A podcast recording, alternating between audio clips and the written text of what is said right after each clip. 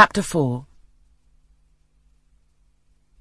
From my discourse with Mr. Lloyd, and from the above reported conference between Bessie and Abbot, I gathered enough of hope to suffice as a motive for wishing to get well. A change seemed near.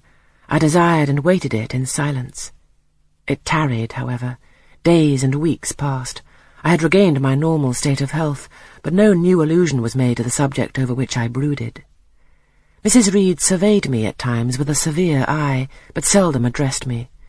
Since my illness, she had drawn a more marked line of separation than ever between me and her own children, appointing me a small closet to sleep in by myself, condemning me to take my meals alone and pass all my time in the nursery, while my cousins were constantly in the drawing-room. Not a hint, however, did she drop about sending me to school. Still I felt an instinctive certainty that she would not long endure me under the same roof with her, for her glance, now more than ever, when turned on me, expressed an insuperable and rooted aversion. Eliza and Georgiana, evidently acting according to orders, spoke to me as little as possible. John thrust his tongue in his cheek whenever he saw me, and once attempted chastisement, but as I instantly turned against him, roused by the same sentiment of deep ire and desperate revolt which had stirred my corruption before, he thought it better to desist, and ran from me, uttering execrations and vowing I had burst his nose. I had indeed levelled at that prominent feature as hard a blow as my knuckles could inflict, and when I saw that either that or my look daunted him, I had the greatest inclination to follow up my advantage to purpose, but he was already with his mamma.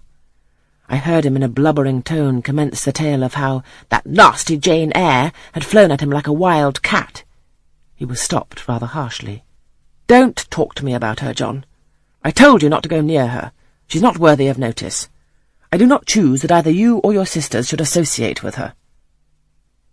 Here, leaning over the banister, I cried out suddenly and without at all deliberating on my words.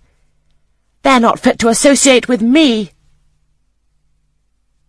Mrs. Reed was rather a stout woman, but on hearing this strange and audacious declaration, she ran nimbly up the stair, swept me like a whirlwind into the nursery, and crushing me down on the edge of my crib, dared me in an emphatic voice to rise from that place or utter one syllable during the remainder of the day.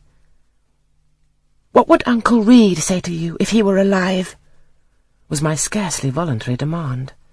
I say scarcely voluntary, for it seemed as if my tongue pronounced words without my will consenting to their utterance. Something spoke out of me over which I had no control. What? said Mrs. Reed under her breath. Her usually cold, composed grey eye became troubled with a look of fear.